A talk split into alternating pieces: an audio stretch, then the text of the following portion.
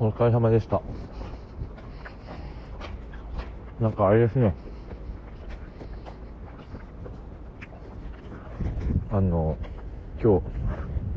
普通に飲んで帰ってるんですけど、まあちょっと酔ってますけど。酔って帰るときって、まあおそらく酔っているからか、なんか、誰かに話をこう聞いてほしい感っていうのがやっぱ出て、ライブ配信とかしてみたりするんですけど、やっぱライブ配信っていうのはあれですね、なんかこう、フォロワーがおらんと結構しんどいですね。インスタとかでさえも結構勇気いるのに。まあラジオとかの場合は誰も、誰もっていうかまあそんなに見てへんからまだ気は楽なんですけどね。うん。まあそれはさておきで。最近あの、本を読んでるんですけど、なんかね、美容師なんですけど、うん。なんか美容師なんやったら、美容師らしく髪の毛のこと考えとったらええんですから。髪の毛のことばっかり見すぎると、その髪の毛の本質的なものっていうのがね、結構見えてこないんですよ。デザイン性はすっごい先に行くんですけど、再現性とはまたちょっと違うっていうか、うーん。これは僕個人の意見なんで、あれですけど。再現性って、うん、人によってやっぱ捉え方は違うと思うんで何とも言えないんですが、ヘアスタイルを再現するって、それってまあもちろん美容室に来たお客さんと、あと美容師さんの、まあ二人の兼ね合いで作り上げていくものやと思うんですけど、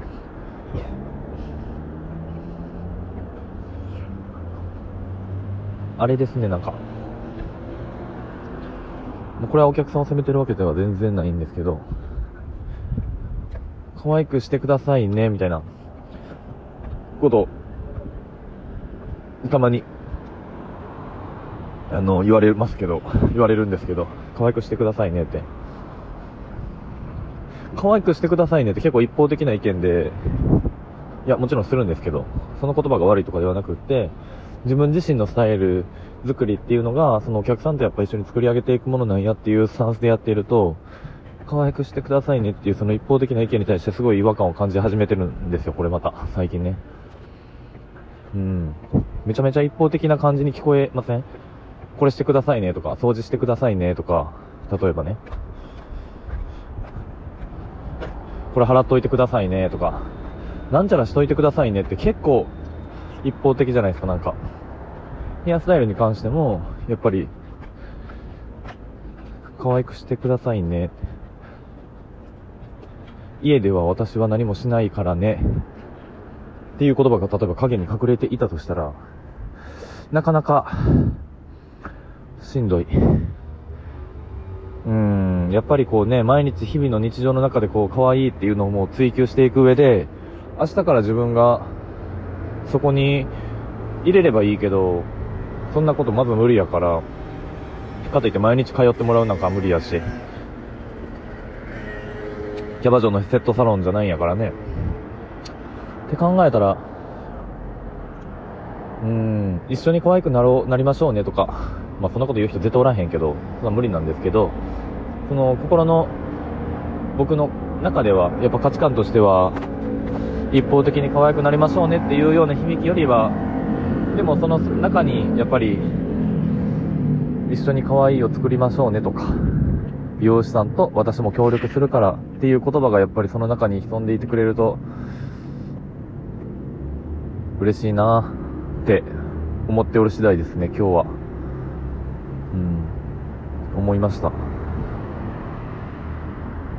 可愛くしてくださいねっていう言葉を言ってしまうがゆえに私は何もせえへんからどうしたらいい、うん、どうしたらいいですかっていう感じだったら、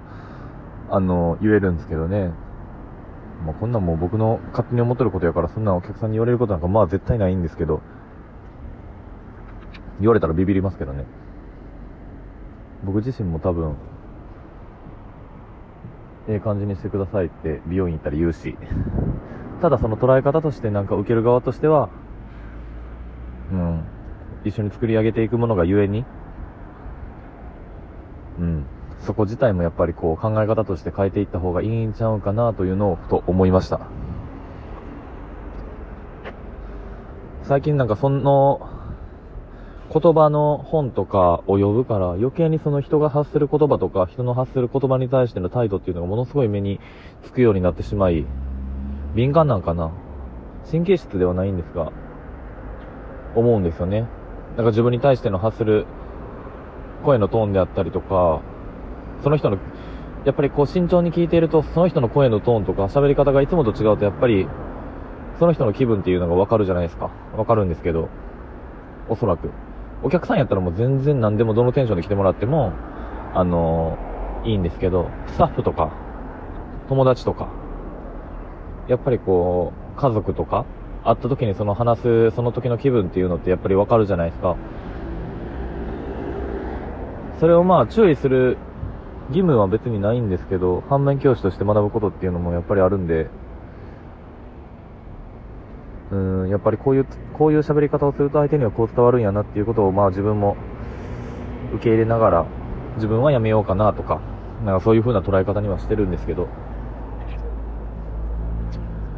そういう言い方したら相手はこう伝わるからやめた方がいいっすよとか言いたいけど、そんなんね、僕が今過剰になっているだけやから、まあまあ言わないんですが、そんなぼやきです。うん。今日は感じたことがすごい多かったんで、うん、多かったですね。もう一個ついでに言えば、量が多いんで空いてくださいっていう言葉をよく聞くんですよ。もうこのフレーズを言った時点で量が多いから、あの、すく。っていうことになるんですけど、量が多く感じてるっていうことは、量が軽いと感じているところがあるということですよね。っていうことは、それは量が多いから少くんではなくって、量が少ないから多く感じてるっていうとこですよ。まあ、それを、まあ、美容師さん、あの、美容師なんで、ちゃんとそこを理解した上で伝えるかどうかっていうのがすごい大事。正確にね。でも、量多いからついてください。はい、わかりました。とかだったらもうほんまにダメ。ダメ美容師だと僕は思ってしまいます。全然ダメ。そんなん、誰でもできるやろって思ってまうしね。そういうことではないですよね。長い目で見て、それをすいたことによってどうなるとか、それをつかんかったからどうなる。うん、その辺もやっぱりちゃんと踏まえた上で、理解した上で伝えていくべきなのではないかなという思いであります。今日はもうこの辺で、ライブしよっかな。後でライブするかもです。お疲れした。